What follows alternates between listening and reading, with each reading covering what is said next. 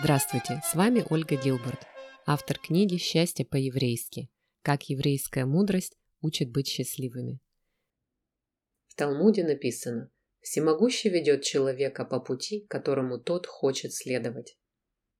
Обстоятельства меняются, хорошие и плохие времена сменяют друг друга, люди появляются и исчезают из нашей жизни, даже время и пространство относительны. Единственная константа, которая всегда присутствует и от которой нам никуда не деться, это мы сами. Мы проводим с собой каждое мгновение нашей жизни. Мы не воспринимаем ни знания, ни чувства, вообще ничего в чистом виде. Все просачивается и фильтруется через нас, через наше восприятие, понимание и мироощущение. Жизнь предоставляет нам множество путей, и мы следуем только тем, которые сами выбираем.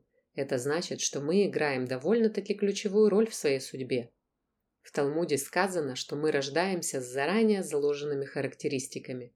Внешность, интеллектуальный уровень, таланты и черты характера, которые нам даны, мы особо изменить не можем. Подчас кажется, что мы находимся в полной власти своего характера, как будто в ловушке, и просто не можем вести себя иначе.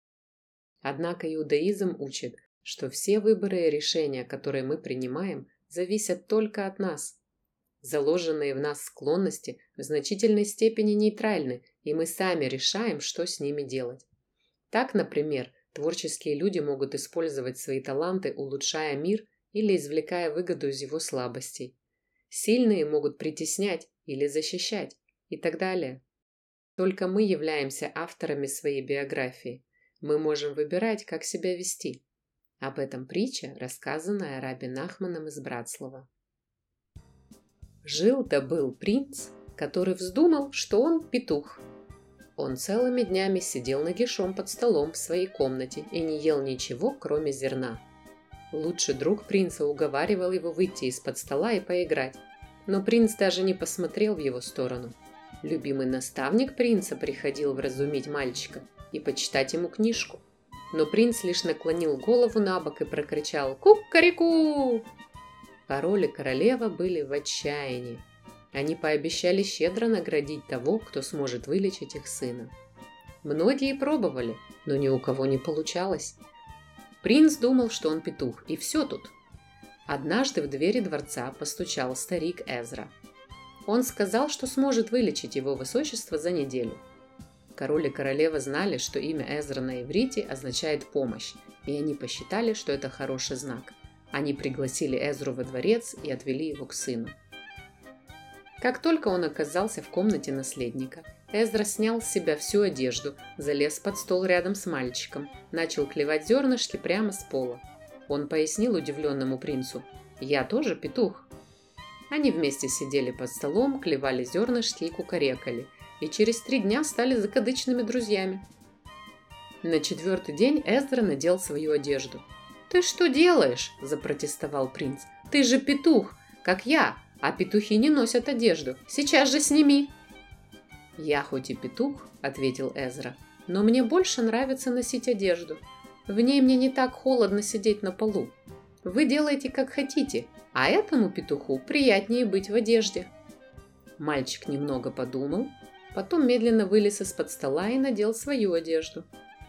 На следующее утро его высочество, как обычно, клевал птичий корм с пола. А Эзра пошел и принес поднос с завтраком, который слуги каждое утро оставляли у дверей.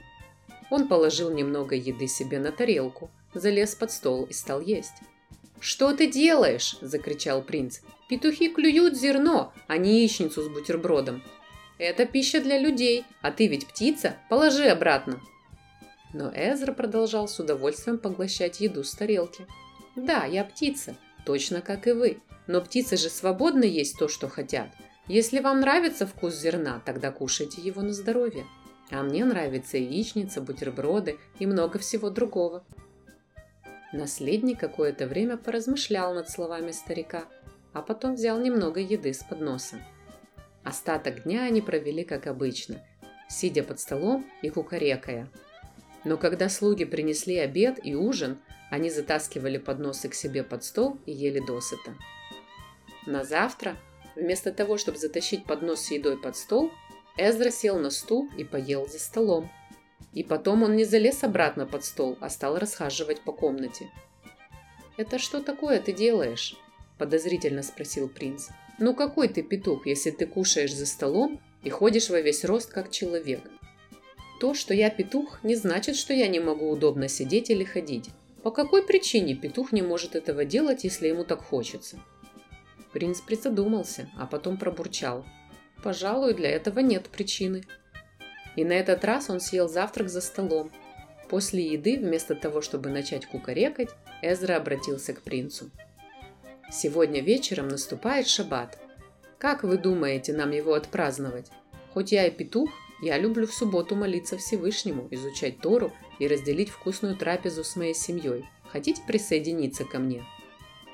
Наступила долгая пауза. Наконец принц тихо сказал. «Я все еще петух, но я бы хотел встретить субботу со своей семьей. Когда король и королева пришли проведать их в конце недели, принц подошел и обнял их. «Как это замечательно!» – воскликнул король, обнимая сына. Он обратился к Эзре. «Как вам это удалось?» «Ничего не изменилось», – ответил тот. «Ваш сын все еще ваш сын. Он всегда им был и всегда им будет. И внутри он остался все тот же. Единственная разница в том, как он себя ведет. Я его научил только тому, что Всевышний дарит людям возможность сделать выбор. Что бы мы ни ощущали внутри, мы можем выбрать вести себя лучше, чем мы себя чувствуем. То, как мы себя осознаем, играет огромную роль в нашей жизни. Мы склонны говорить и действовать в соответствии со своими представлениями о себе. Если мы верим, что не можем что-то сделать, мы не можем. Если мы верим, что можем что-то сделать, то можем. И если мы верим, что счастливы, то так оно и есть. Только сам принц в притче мог изменить свой образ мысли и поведения. Эзра лишь помог принцу позволить самому себе сделать выбор. Аналогично, какой бы у вас ни был характер и какое представление о себе вы бы не имели, вы можете контролировать свои мысли и поведение, если так решите. Вы тот, кто может сделать вас счастливым. Счастье это не что иное, как реакция на жизнь, которая выражается в наших мыслях, словах и поступках. Это делает нас хозяевами своего счастья. Только мы можем его задавить или позволить ему расцветать. Поэтому надо начинать свой поиск счастья, сосредоточившись на самих себе, на своем разуме, теле и душе. Если у вас есть англоговорящие знакомые, которым принесет пользу книга о счастье по-еврейски – то мою книгу на английском языке можно приобрести в интернет-магазине amazon.com. Ищите Happiness the Jewish Way by Olga Gilbert. Будьте счастливы и до следующего раза!